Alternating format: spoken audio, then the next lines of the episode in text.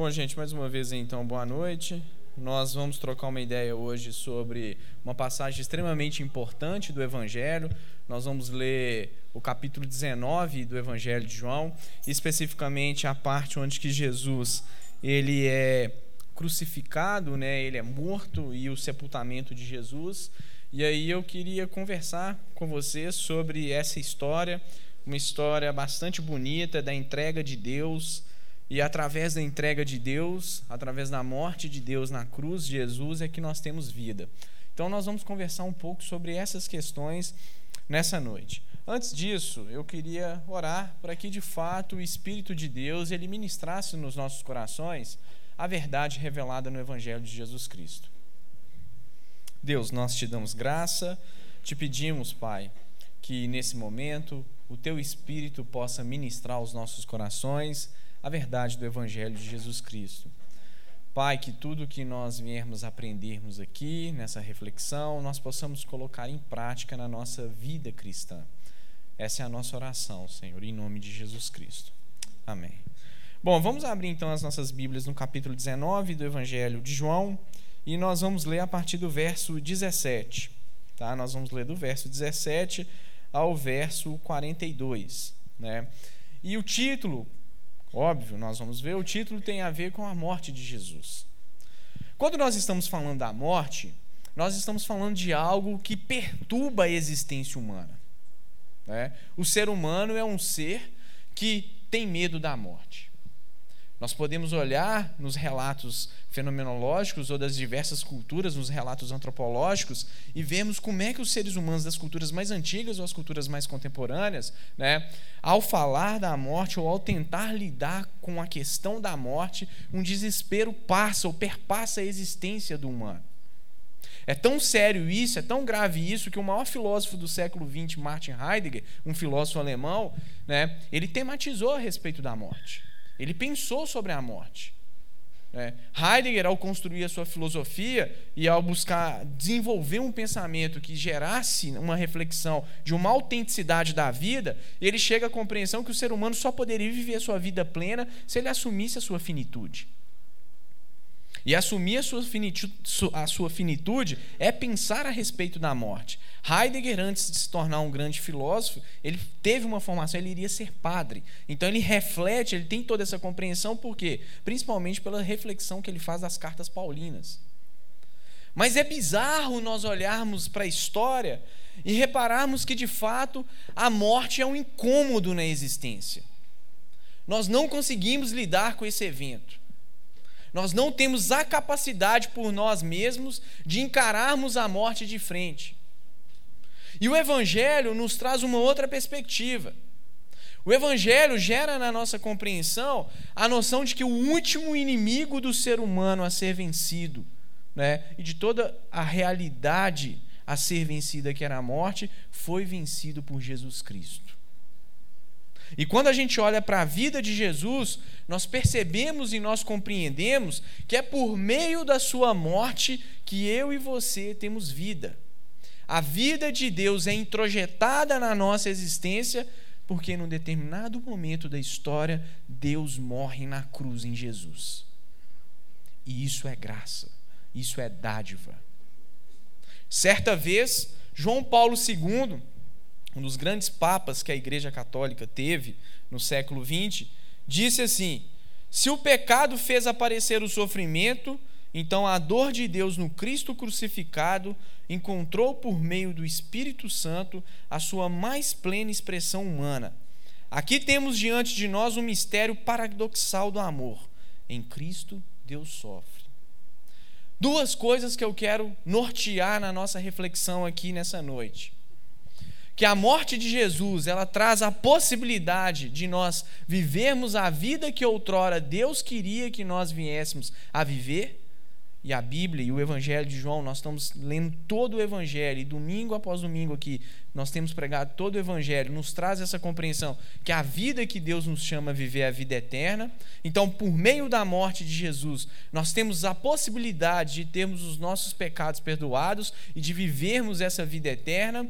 E uma segunda questão e uma segunda implicação que eu quero refletir com vocês aqui nessa noite é que a morte de Jesus na cruz traz também a nossa reflexão e a nossa compreensão que Deus sofre, que Deus sente a dor do sofrimento humano. Isso é muito importante.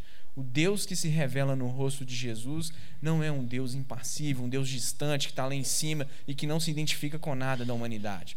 Mas ele sente a dor da humanidade porque ele mesmo sofreu. E nós vamos ler isso aqui, relato, ou ponto final do relato que é chamado o relato da paixão do Senhor. Jesus, por causa do meu e do seu pecado, entregou a sua vida para que nós pudéssemos de fato ter vida. Vamos ler então o texto do Evangelho de João, a partir do, do capítulo 19, verso é, 17, diz assim: Tomaram eles, pois, a Jesus, e ele próprio, carregando a sua cruz, saiu para o lugar chamado Calvário, Gólgota em hebraico, onde o crucificaram, e com eles outros dois, um de cada lado e Jesus no meio. Pilatos escreveu também um título e colocou no cimo da cruz. O que estava escrito era: Jesus Nazareno, o Rei dos Judeus. Muitos judeus leram este título porque o lugar em que Jesus fora crucificado era perto da cidade e estava escrito em hebraico, latim e grego. Os principais sacerdotes diziam a Pilatos: não escrevas rei dos judeus, e sim que ele disse: Sou o rei dos judeus. Respondeu Pilatos: O que escrevi, escrevi. Os soldados, pois, quando crucificaram Jesus, tomaram-lhe as vestes e fizeram quatro partes, para cada soldado uma parte. E pegaram também a túnica. A túnica, porém, era sem costura, toda tecida de alto a baixo. Disseram, pois, uns aos outros: Não a rasguemos, mas lancemos sorte sobre ela, para ver a quem caberá, para se cumprir a Escritura. Repartiram entre si as minhas vestes, e sobre a minha túnica lançaram sortes. Assim, pois, o fizeram os soldados. E junto à cruz estava a mãe de Jesus, e a irmã dele, e Maria, mulher de Clopas, e Maria Madalena. Vendo Jesus sua mãe e junto a ele o discípulo amado, disse: Mulher, eis aí o teu filho.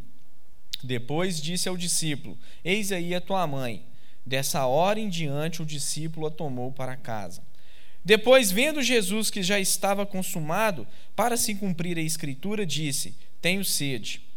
Estava ali um vaso cheio de vinagre. Embebedaram de vinagre uma esponja e, fixando-a num caniço de isopo, é, lhe chegaram à boca. Quando, pois, Jesus tomou o vinagre, disse: Está consumado. inclinando a cabeça, rendeu o espírito. Então, os judeus, para que no sábado não ficassem os corpos na cruz, visto como era a preparação, pois era grande o dia daquele sábado, rogaram a Pilatos que se lhes quebrassem as pernas e fossem retirados. Os soldados foram e quebraram as pernas no primeiro e ao outro que com ele tinha sido crucificado. Chegando-se, porém, a Jesus, como vissem que já estava morto, não lhe quebraram as pernas, mas um dos soldados lhe abriu o lado com uma lança, e logo saiu sangue e água. Aquele, aquele que isto viu testificou, sendo verdadeiro o seu testemunho, e ele sabe que diz a verdade, para que também vos creiais. E isto aconteceu para se cumprir a Escritura: nenhum dos seus ossos será quebrados. E outra vez diz as Escrituras: eles verão aquele a quem transpassaram. Depois disso, José de Arimateia, que era discípulo de Jesus, e ainda que ocultamente pelo, pelo receio que tinha dos judeus, rogou a Pilatos que permitisse tirar o corpo de Jesus. Pilatos lhe permitiu. Então foi José de Arimateia e retirou o corpo de Jesus. E também Nicodemos, aquele que anteriormente viera ter com Jesus à noite, foi levado é, cerca de 100 libras de um composto de mirra e aloés. Tomaram, pois, o corpo de Jesus e o envolveram em lençóis com os aromas, como é de uso entre os judeus na preparação para o sepulcro. No lugar onde Jesus fora crucificado, havia um jardim, e neste um sepulcro novo no qual ninguém tinha sido ainda posto. Ali, pois, por causa da preparação dos judeus e por estar perto o túmulo, depositaram o corpo de Jesus. Então é interessante nós percebemos como esse relato que narra de forma clara, né, e João, dos quatro evangelhos, né, é, é aquele que, no meu ponto de vista, relata a, a, o drama né, da narrativa da paixão de Jesus de uma forma muito mais bela, de uma forma muito mais aprofundada do que os outros evangelhos. É, é, é, é interessante nós percebemos então como essa história está sendo narrada nesse, nesse texto. E aí eu queria então refletir com vocês esse ponto que a crucificação de Jesus ela implica né, em que os nossos pecados estão sendo crucificados em Cristo e, nós, e por causa disso nós estamos tendo o nosso perdão, e implica também que Deus sente a nossa dor e se identifica com o sofrimento humano. Se nós olharmos a história anterior, nós vemos o quê? Né, se nós pegarmos ali o capítulo 18, Jesus ele estava sendo interrogado. Jesus tinha sido traído por Judas, e aí Judas entrega Jesus na mão dos seus adversários. E é interessante algo que eu já falei aqui há 15 dias atrás. Né? Os adversários de Jesus, principalmente, são apresentados na narrativa dos evangelhos sinóticos e do evangelho de João como os saduceus e os fariseus. Né? E os líderes desses partidos, que eram partidos políticos e religiosos do judaísmo do primeiro século, e esses, né, os líderes dos fariseus e dos saduceus, tentavam impedir né, as obras de Jesus, ou tentavam impedir que as pessoas viessem a crer que de fato Jesus era o Messias anunciado no Antigo Testamento. E a todo momento eles queriam pegar Jesus.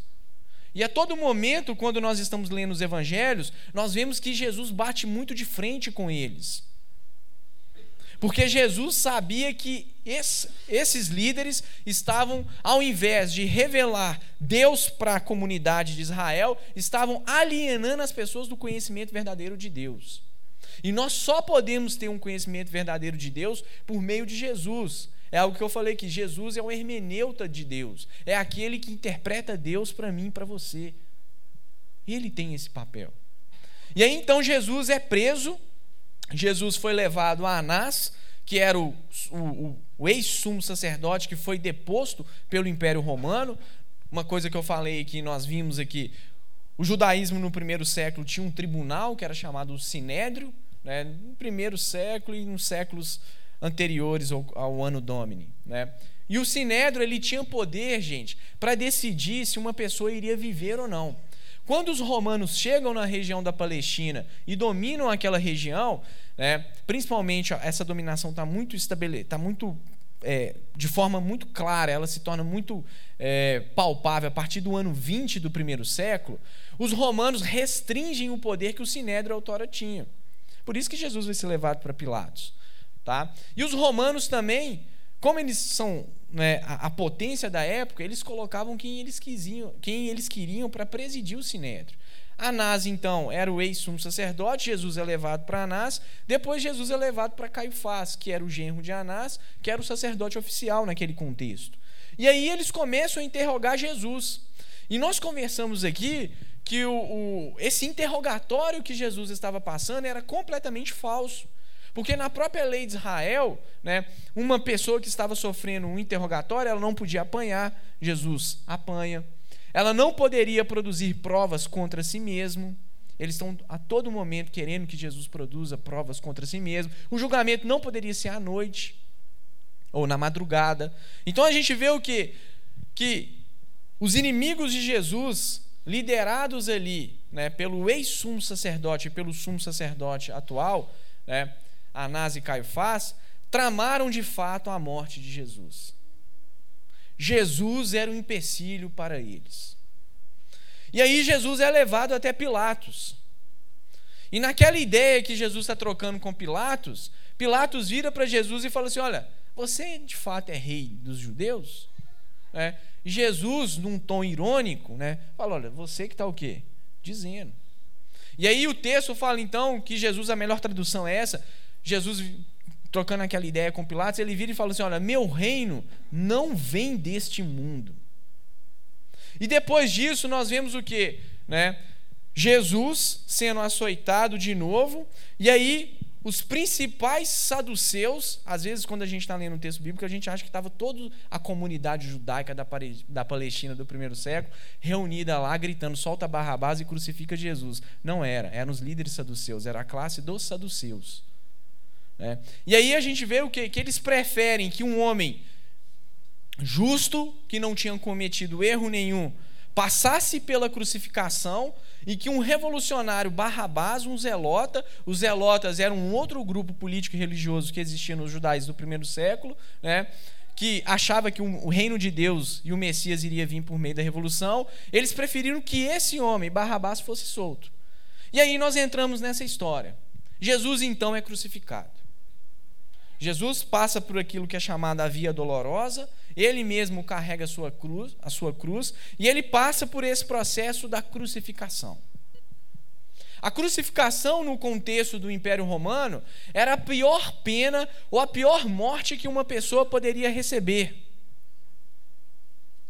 A pessoa que passava pela crucificação era considerada né, a pessoa mais escabrosa possível, era declarado como inimigo do império. E Jesus recebe a morte mais humilhante que um cidadão dentro das estruturas do Império Romano poderia receber. E eu quero chamar a atenção de vocês, por quê? Porque é por meio dessa crucificação, é por meio do sangue ou do corpo de Jesus que está sendo pregado no madeiro, que nós temos a possibilidade de termos os nossos pecados perdoados. É por meio desse ato de Deus se encarnar e se revelar no rosto de Jesus e de Jesus se colocar no nosso lugar na cruz, que nós temos a possibilidade agora de sermos adotados pelo Pai de Jesus e o Pai de Jesus nos chamar de filhos, de nós contemplarmos ainda o amor que se revela na vida. E o Império Romano, quando ele iria realizar atos de crucificação, não existia um padrão, tá, gente? Algumas pessoas eram, eram tinha pregos é, fincados nas suas mãos ou no pulso, nos pés. Outras pessoas eram só amarradas com tiras de couro e eram deixadas ali na cruz. Né? E eram deixadas durante dias. Nós vamos ver isso aqui. Por que, que os judeus queriam apressar né, a morte daquelas pessoas lá? Mas é interessante nós percebermos o quê? Que Jesus, ou em Jesus, nós vemos um esvaziamento de Deus. Olha o que, que o apóstolo Paulo vai falar. Vamos abrir as nossas Bíblias lá no capítulo 2 da carta aos Filipenses e vamos entender o que, que Paulo está falando sobre esse evento. Gente, a carta aos Filipenses é um texto que foi escrito antes do Evangelho de João. Então vamos entender o que, que o apóstolo Paulo está falando da vida de Jesus. Filipenses capítulo 2 diz assim.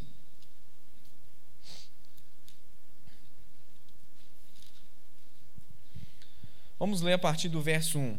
Se há, pois, alguma exortação em Cristo, alguma consolação de amor, alguma comunhão do Espírito, se há entranhados afetos e misericórdias, contemplai a minha alegria, de modo que pensei, pensais a mesma coisa, tenhais o mesmo amor, sejais unidos de alma, tenhais o mesmo sentimento.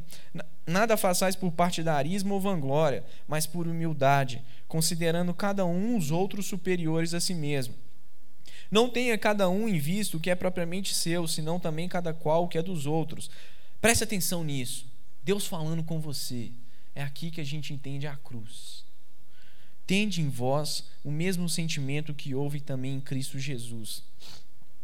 Pois ele, subsistindo em forma de Deus, não julgou com usurpação o ser igual a Deus.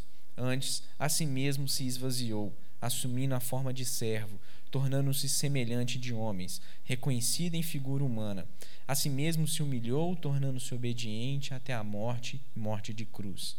Pelo que também Deus o exaltou sobremaneira e lhe deu um nome que está acima de todo nome, para que ao nome de Jesus se dobre todo o joelho, nos céus, na terra e debaixo da terra, e toda língua confesse que Jesus Cristo é o Senhor, para a glória de Deus Pai.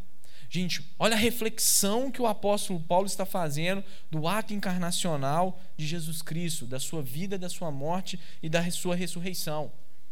Paulo tem a compreensão que no ato de Jesus se encarnar, ele abre mão da sua glória, ele se esvazia. Ele deixa a comunhão na eternidade com o Pai e com o Espírito e se encarna e entra na temporalidade para conviver no meio de uma humanidade pecadora, que no determinado momento vai o crucificar na cruz. Mas é por meio desse caminho do autoesvaziamento de Deus em Jesus Cristo que nós temos vida. É por meio da crucificação que nós temos a possibilidade de desfrutarmos a vida eterna. Isso é um dom, irmãos. Irmãs. Tudo que nós temos na nossa vida é dádiva de Deus. Tudo que nós temos na nossa vida nós demos porque Deus, na sua soberana vontade, nos permitiu a, a fazer e a ter. Por isso que todo mérito é de Jesus. Nós não temos capacidade por nós mesmos de irmos até a Deus e de buscarmos a nossa salvação. É Deus que vem até nós e traz a nossa salvação. Num determinado dia, o seu coração foi assaltado pelo amor de Deus e a sua vida nunca mais foi a mesma. É a partir da cruz que nós fazemos a teologia. É a partir da cruz que nós possamos construir toda a compreensão de quem é Jesus e de quem é o Deus que se revela na face de Jesus. Jesus, então, no ato de ser crucificado, né, e os romanos eles tinham essa perspectiva quando a, a pessoa estava passando pelo processo da crucificação eles colocavam uma placa né em cima da, da cruz falando o que a pessoa tinha feito, o nome da pessoa, e aí Pilatos manda escrever lá, olha, é, que Jesus era o quê? O rei dos judeus. Nós sabemos que Jesus é o Senhor de tudo.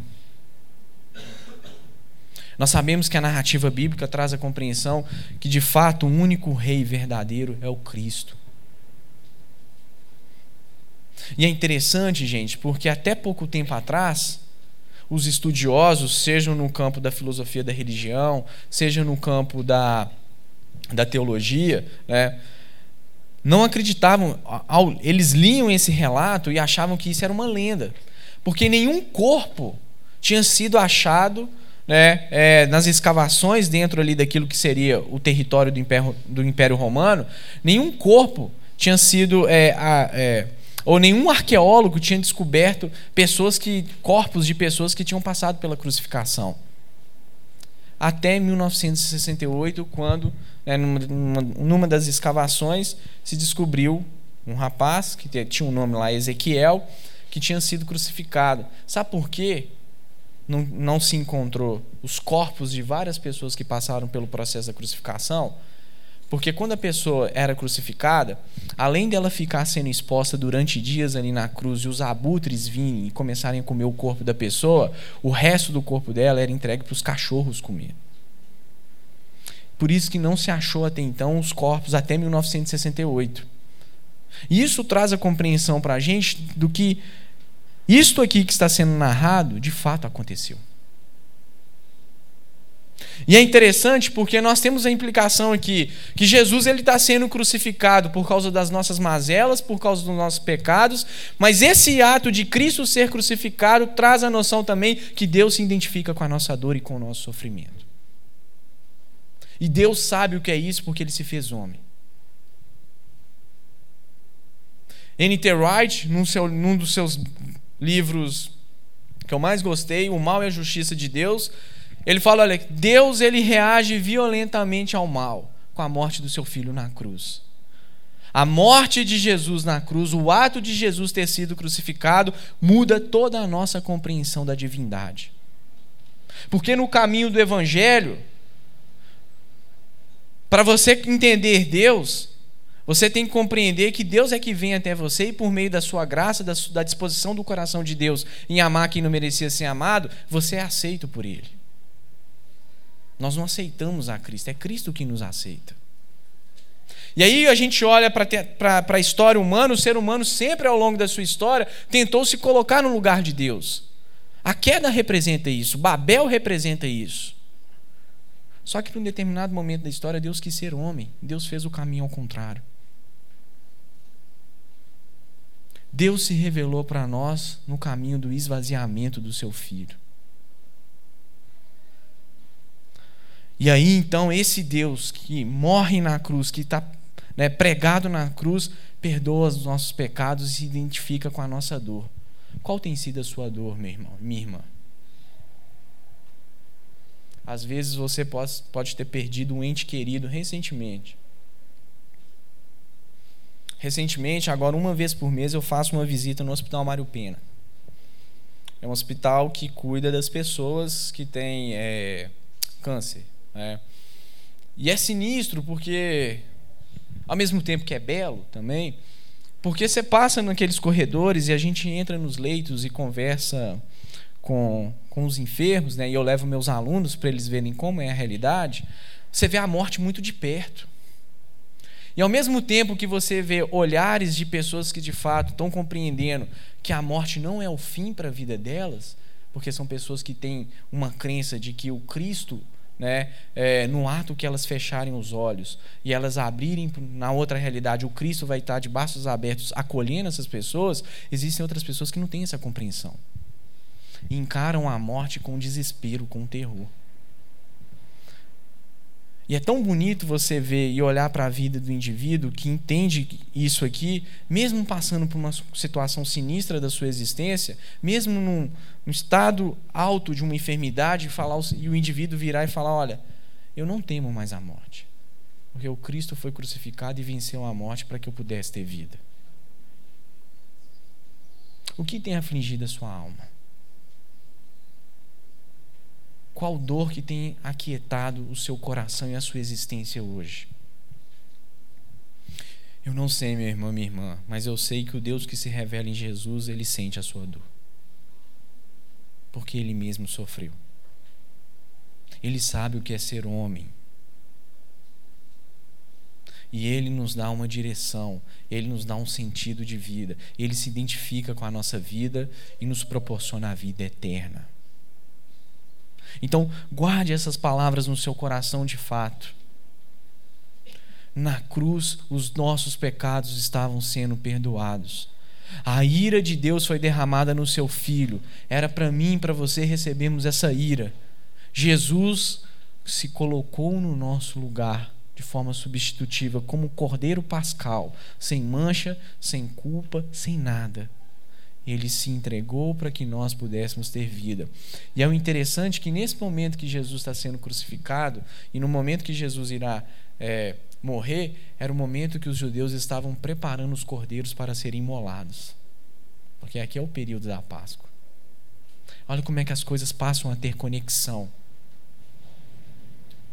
Nós só passamos a entender a vida, o amor, a beleza, a esperança, porque o Cristo nos dá essa dimensão. E essa dimensão é expressa por nós na cruz. Pascal, um grande pensador, eu já falei isso aqui e vou repetir, né, da história da filosofia e do pensamento cristão, ele, certa vez pensando e refletindo sobre a cruz, Blaise Pascal, um matemático e filósofo francês, ele disse duas coisas. E, eu, e quando eu li, eu nunca mais esqueci disso. A cruz me mostra quem eu era, inimigo de Deus, pecador, mas a cruz também me mostra quem eu me tornei, filho de Deus. Essa, esse é o evangelho de Jesus Cristo. Lembre-se disso, por mais tenebroso e sinistro que possa ser o momento da sua vida, né, Deus está com você. Deus é crucificado no madeiro para que você pudesse ter o que? Fé, amor e esperança. E aí eu queria ler um uma parte de um livro aqui de um teólogo reformado alemão, Moltmann, que diz assim: refletindo sobre essa noção da crucificação de Jesus, né, refletindo sobre isso, e aqui eu peço uma licença para realizar essa leitura, ele diz assim: preste atenção nisso aqui. Deus morreu para que pudéssemos viver. Deus se fez o Deus crucificado para que nos tornássemos livres filhos de Deus. Consequentemente, o evento da cruz precisa ser entendido como um acontecimento entre o Deus Pai e o Deus Filho. Ao entregar seu filho ao sofrimento e à morte ímpia, Deus age em si mesmo. Ele age em si mesmo no modo do sofrimento e da morte, para possibilitar em si mesmo vida e libertação para os pecadores. A morte de Jesus, ou a crucificação que vai culminar na morte de Jesus, nos proporciona vida, libertação, nos proporciona um recomeço. Guarde isso no seu coração. Tem essa dimensão de fato que foi tão custoso para o próprio Deus, entregando-se na cruz para salvar a nossa vida. Lembre-se quando você for cometer algum pecado, todos nós estamos suscetíveis a isso. Lembre-se de que Cristo foi crucificado pelos seus pecados. Tenha essa dimensão. Né? E o Senhor é o Senhor sobre todas as coisas, sobre a sua história, sobre a minha história. Não há nada no universo da qual Jesus não clame que não seja dele. A segunda questão, então, que eu quero apontar para vocês dentro dessa reflexão do desenvolvimento dos, desses versículos é que quando nós olhamos para Jesus, nós percebemos que ele passou pelo mais, pela mais alta humilhação né, e ele se coloca no nosso lugar. Nós vimos então que Jesus foi crucificado e uma placa foi colocada em cima mostrando que Jesus era o rei dos judeus e os judeus questionaram a Pilatos sobre isso, falando: não, não ponha que ele é o rei dos judeus, coloque essa placa, placa falando que ele se intitulava como rei dos judeus. E Pilatos, gente, Pilatos era um carniceiro, tá? Na época que estava acontecendo uma insurreição e Pilatos mandava matar geral. Tá?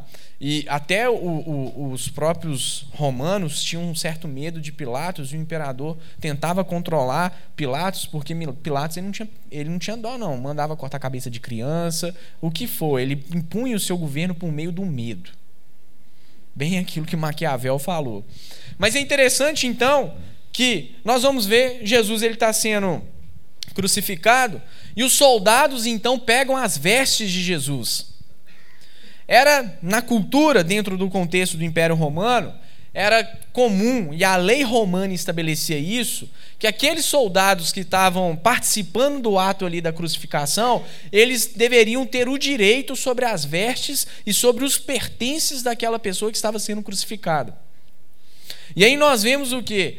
Que a roupa e a túnica de Jesus são retiradas por esses soldados. O que, que isso implica, gente? Isso implica que a pessoa, quando ela tinha a sua veste, a sua túnica retirada, e ao ser crucificada né, no madeiro, ela estava sendo exposta ao ridículo. Ela estava sendo exposta à humilhação. A cruz representava isso. Isso tem tudo a ver com aquilo que nós lemos no texto de Filipenses de Paulo, porque Paulo fala que foi por meio da humilhação de Jesus que Deus nos deu o quê? Vida. Foi por meio desse caminho da humilhação que depois Jesus entra no caminho que da redenção ou da exaltação. Então, é por meio desse esvaziamento de Deus em Jesus, é por meio da humilhação de Jesus na sua crucificação, no último estágio, que nós chamamos o estágio cristológico da humilhação de Deus na sua encarnação, que é a morte, a crucificação de Jesus, que nós temos a possibilidade agora de, de fato, crermos que o amor venceu o mal, a guerra e o ódio.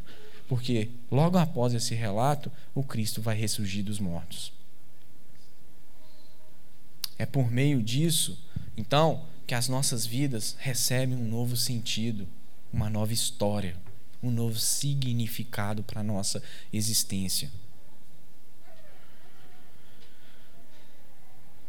Jesus é aquele Deus que, por meio da sua humilhação, nos proporciona vida. Olha que paradoxo. Olha que coisa bizarra.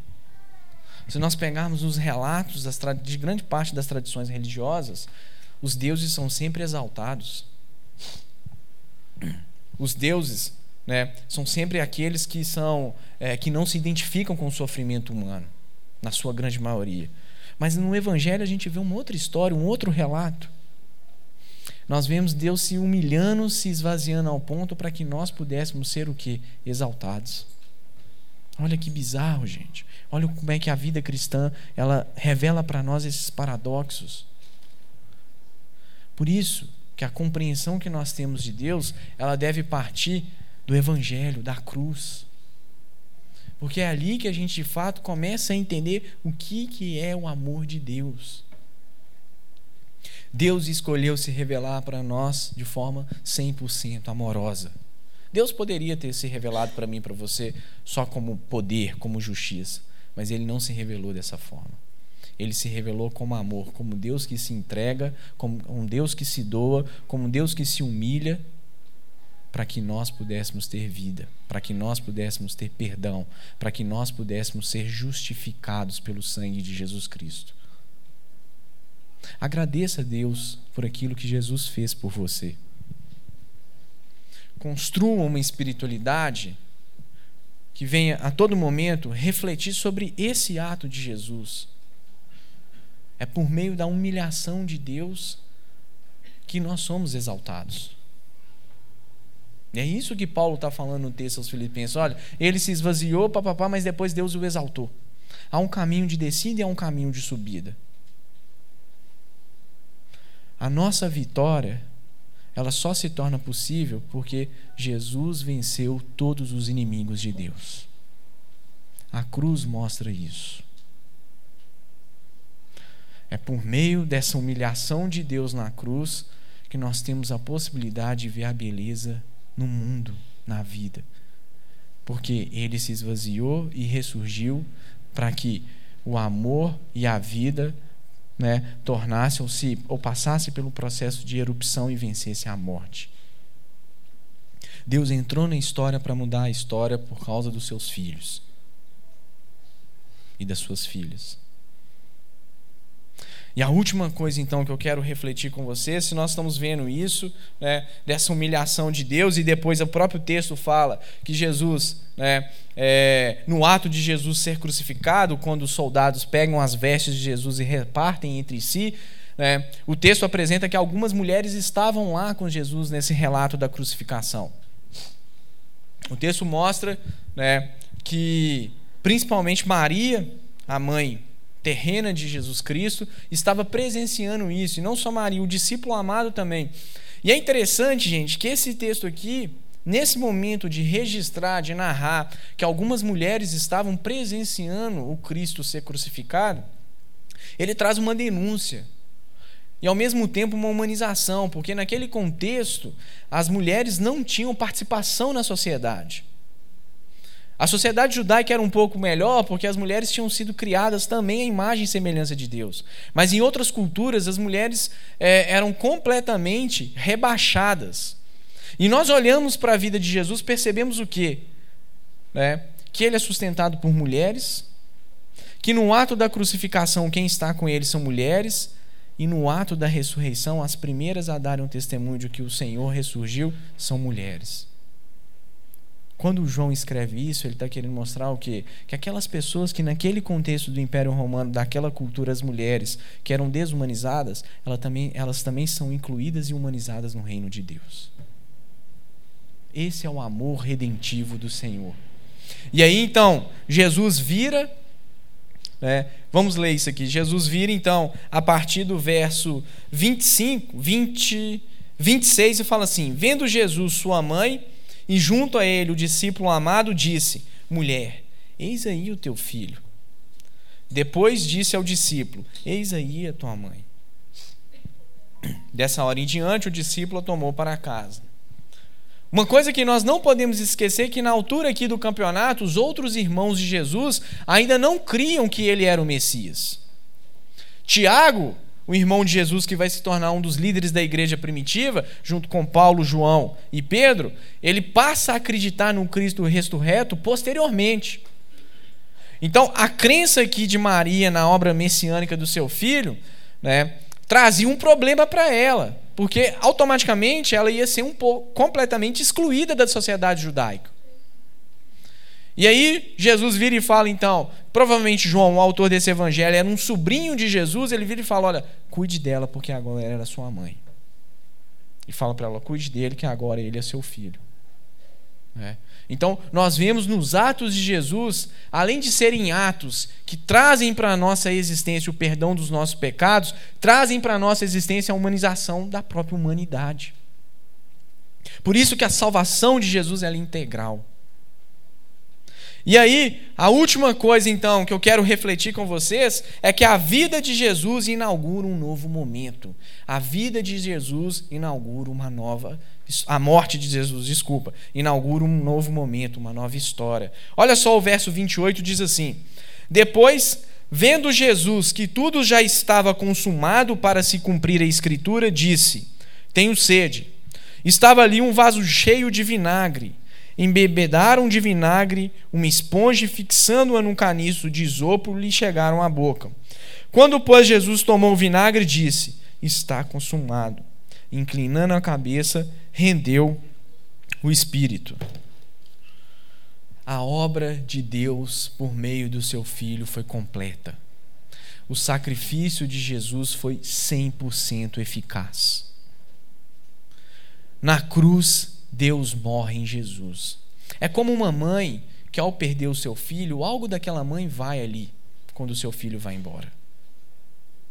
No ato de Jesus morrer, algo de Deus morre. Mas nós sabemos que isso é momentâneo, porque no domingo pela manhã, o próprio Deus encarnado ressurge dos mortos. E a vitória de Deus sobre os seus inimigos é plenamente estabelecida. Essa é a nossa vitória. Isso é graça. É. O Cristo vira e fala: Pai, está consumado. E é interessante que Jesus ele está sendo colocado no meio de dois ladrões ou de dois malfeitores que eram zelotas. Eram indivíduos que acreditavam, como eu falei no início para vocês, que o reino de Deus iria vir por meio da revolução, por meio da luta armada. Jesus é pregado como um revolucionário, como um rebelde. Mas nós sabemos que a revolução que o Cristo veio fazer foi mudar, mudar e transformar o coração e a existência dos seres humanos. É claro que isso tem implicação para todas as áreas da vida humana. Antes de ser um líder político, Jesus é o próprio Deus que se encarna para mostrar para mim e para você o que nós precisávamos fazer para entrarmos no reino dos céus. Jesus nos mostra o caminho do amor. É por meio desse ato do Cristo morrer na cruz que nós temos fé, amor e esperança. Que nós temos a possibilidade ainda de olharmos para a vida, de contemplarmos a natureza e vermos a dádiva e a beleza de Deus. A nossa vida sem Jesus não tinha beleza. Era como se fosse uma vida sem cor, morta. E o Cristo nos deu a beleza, nos deu a cor, nos deu a vida. Né? O Cristo nos deu um sentido. Isso é tão sério, gente, porque hoje nós vemos o quê? Cada vez mais as pessoas com crises de sentido. As pessoas, muitas delas, não têm mais a compreensão de que a vida tem uma beleza. É como se as pessoas perdessem a força de viver. Por isso que muitos acham que hoje o suicídio é uma saída para a existência. No mundo do hiperconsumo, no mundo onde que Deus não é mais a referência né, da construção cultural, enfim, né, o que sobra é o vazio. Por isso que nós somos enviados por Deus no mundo para anunciarmos essa mensagem, que é a mensagem de fato que muda a vida de um ser humano. É essa mensagem que traz sentido para a nossa existência. De que o Cristo foi crucificado, morreu, mas que ao terceiro dia o amor venceu literalmente o mal, com a erupção da plenitude da vida em Jesus Cristo. A vida de Deus foi creditada na nossa vida agora, na nossa conta agora, por meio de Jesus Cristo. Calbart, o maior teólogo protestante do século XX, certa vez diz: Jesus crucificado é a imagem do Deus invisível. Se você quiser entender a Deus, olhe para Jesus e olhe para a cruz e para a morte de Jesus e para a ressurreição de Jesus. A morte, para a nossa, nossa compreensão, não é o fim ela é o começo. Ou seria o recomeço. Porque, de fato, quando os nossos olhos se fecharem para essa realidade e se abrirem na outra realidade, o nosso Deus estará de braços abertos, nos esperando e nos acolhendo. É isso que o apóstolo Paulo fala. Tudo o que Jesus fazia, o Pai, a Trindade estava com ele. E Jesus consumou a obra do Pai, que era redimir a criação para nos dar a possibilidade de vivermos uma nova vida, ou de sermos incluídos na sua família, que é composta pelo Pai, por Ele mesmo e pelo Espírito Santo. Isso é graça, irmãos e irmãs. E aí o texto continua então. Então Jesus ele entrega, ele, ele desfalece. E vem José de Arimateia, que segundo um dos evangelhos sinóticos, José de Arimateia era um dos membros do Sinédrio, o Supremo Tribunal do judaísmo do primeiro século. A mensagem de Jesus era tão impactante, por isso que os adversários de Jesus tinham tanto ódio dele, né, que a mensagem de Jesus contaminou uma das pessoas que liderava o judaísmo do primeiro século, José de Arimateia, fazia parte do Sinédrio. E não só ele, nós vamos ver aqui que na história, né, o final agora do Evangelho de João traz um personagem que, se, que apareceu lá no capítulo 3 do Evangelho de João, que é Nicodemos, que era um mestre da lei. José de Arimaté, então, pelo fato de ser membro do Sinédrio e de ter contato com Pilatos, se dirige a Pilatos e pede para Pilatos que ele possa retirar o corpo de Jesus. E é interessante porque esse momento aqui era o momento da celebração da Páscoa. E segundo o Deuteronômio, uma pessoa que estava sendo levantada, que estava sendo colocada no madeiro, ela não poderia ficar mais de um dia ali. E os relatos de crucificação do, dos romanos, as pessoas eram deixadas ali semanas. Então o que, que eles faziam? E vai ser isso que os judeus vão pedir né, para acelerar a morte da pessoa. Eles quebravam os joelhos das pessoas. Por quê? A pessoa, quando ela estava sendo crucificada, ela morria de asfixia. Quando o joelho daquela pessoa tava, é, é, é, era quebrado, né, ela não tinha mais capacidade de respirar, porque ela estava com o corpo completamente mole, né? e aqui eu não sou médico, não vou entrar nesses detalhes, né? mas isso acelerava o processo que né, da morte daquela pessoa. Mas olha a contradição aqui desses, desses líderes judaicos. Eles realizam um, um, um julgamento injusto, penalizam e clamam a morte de um inocente, e depois vão a Pilatos requerer o cumprimento da sua lei. E tudo aquilo que eles estavam fazendo com Jesus estava sendo contrário daquilo que a lei falava para eles fazerem. Aqui a gente vê a, a, a, o, o erro do judaísmo do primeiro século, ou dos líderes judeus do primeiro século. Aqui há uma contradição muito clara. E aí então Pilatos, ele entrega o corpo de Jesus para José de Arimateia e José de Arimateia, junto com Nicodemos, realizam o sepultamento de Jesus. Toda essa história, meus irmãos e minhas irmãs, apresenta para mim e para você né, que a morte de Jesus inaugurou um novo momento. Aquilo que iria acontecer no fim da história, o julgamento final de Deus acontece no meio da história. Porque ao olharmos para a cruz agora, nós sabemos como vai ser o fim. Nós sabemos que Deus redimiu e resgatou os seus filhos e as suas filhas. Então, há nesse ato de Jesus ser crucificado e nesse ato de Jesus morrer, há aquilo que a gente chama na teologia de uma prolepse, uma antecipação do fim. O fim da história entrou no meio da história. Então, olhando para a cruz, olhando para a morte de Jesus e para a sua ressurreição, nós temos a certeza de que Deus vai nos levar para a eternidade de que a história da nossa vida foi completamente mudada e está sendo completamente guiada para entrarmos no reino de Deus.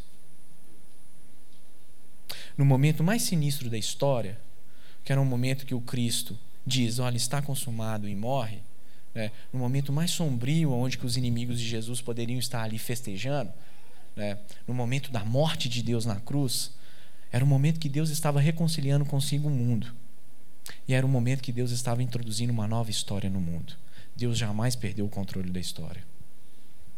O fim que Ele quer dar para a história, né, ou Ele conduz a história para o fim que Ele quer dar. Esse é o nosso Deus. É. Jamais esqueça disso. Deus tem um controle sobre a sua vida.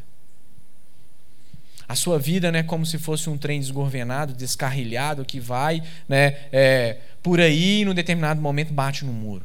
Não é isso. A sua vida está debaixo da supervisão e do controle do Espírito Santo de Deus. E a obra que ele começou na sua vida, ele vai terminar. Porque a palavra de Deus fala isso. Não é porque eu estou falando isso, não. É? Então, esse é o Deus amoroso que se revela em Jesus Cristo. Um Deus que foi crucificado, Um Deus que morre, que sente a nossa dor, mas que ressurge dos mortos para que nós pudéssemos ter vida em abundância.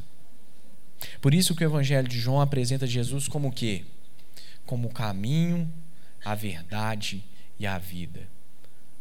Nós só conseguimos ter vida eterna, nós só conseguimos ver Deus olhando para Jesus, que é o próprio Deus que revela o seu Pai e o seu Espírito para mim e para você. Guarde isso no seu coração. Lembra-se que, né, que quando você vacilar, errar, pecar, você tem um advogado diante do Pai, que é Jesus Cristo, que é aquele que perdoa os seus pecados. Mas lembra também, quando você quiser construir uma vida picareta, lembra que custou, né, a sua vida redimida pelo sangue do Cordeiro, custou a morte de Deus na cruz. Lembre-se disso. Né? Traga isso para a sua ética cristã. Traga isso para o seu dia a dia. Né? Lembre-se né, que tudo aquilo que nós venhamos a realizar, né, nós venhamos a realizar para que o nome de Deus seja glorificado pela nossa vida. E Deus nos envia ao mundo né, como instrumentos de propagação da graça dele para anunciarmos essa história. Essa é a história que muda a vida de um ser humano. Essa é história é de fato aquela que transforma a humanidade que Cristo, Deus encarnado, esteve entre os seres humanos, foi crucificado, morreu e ressurgiu e nos deu a possibilidade agora de fazermos parte da sua família. Isso é graça. Guarde isso no seu coração. Lembre-se disso ao longo de todos os momentos da sua existência. Lembre-se que Deus tem um controle da sua vida. Que a partir do momento que o seu coração foi assaltado pelo amor de Deus, o dia que você se converteu, a sua vida nunca mais é de você mesmo. Deus vira para você e fala: perdeu. Né, sargento? Sinistro, né? Perdeu o boy. Né? Porque a sua vida é dele. Nós somos propriedades compradas pelo sangue de Jesus Cristo. Entenda isso. Isso é maravilhoso, irmãos. Tudo o que nós temos é dádiva, é dom de Deus. Por isso que os méritos são sempre de Cristo. Né? Por isso que nós temos que ter toda uma vida cristocêntrica. Por isso que a nossa espiritualidade, a nossa reflexão de Deus, sobre Deus, deve partir da cruz. Vamos orar?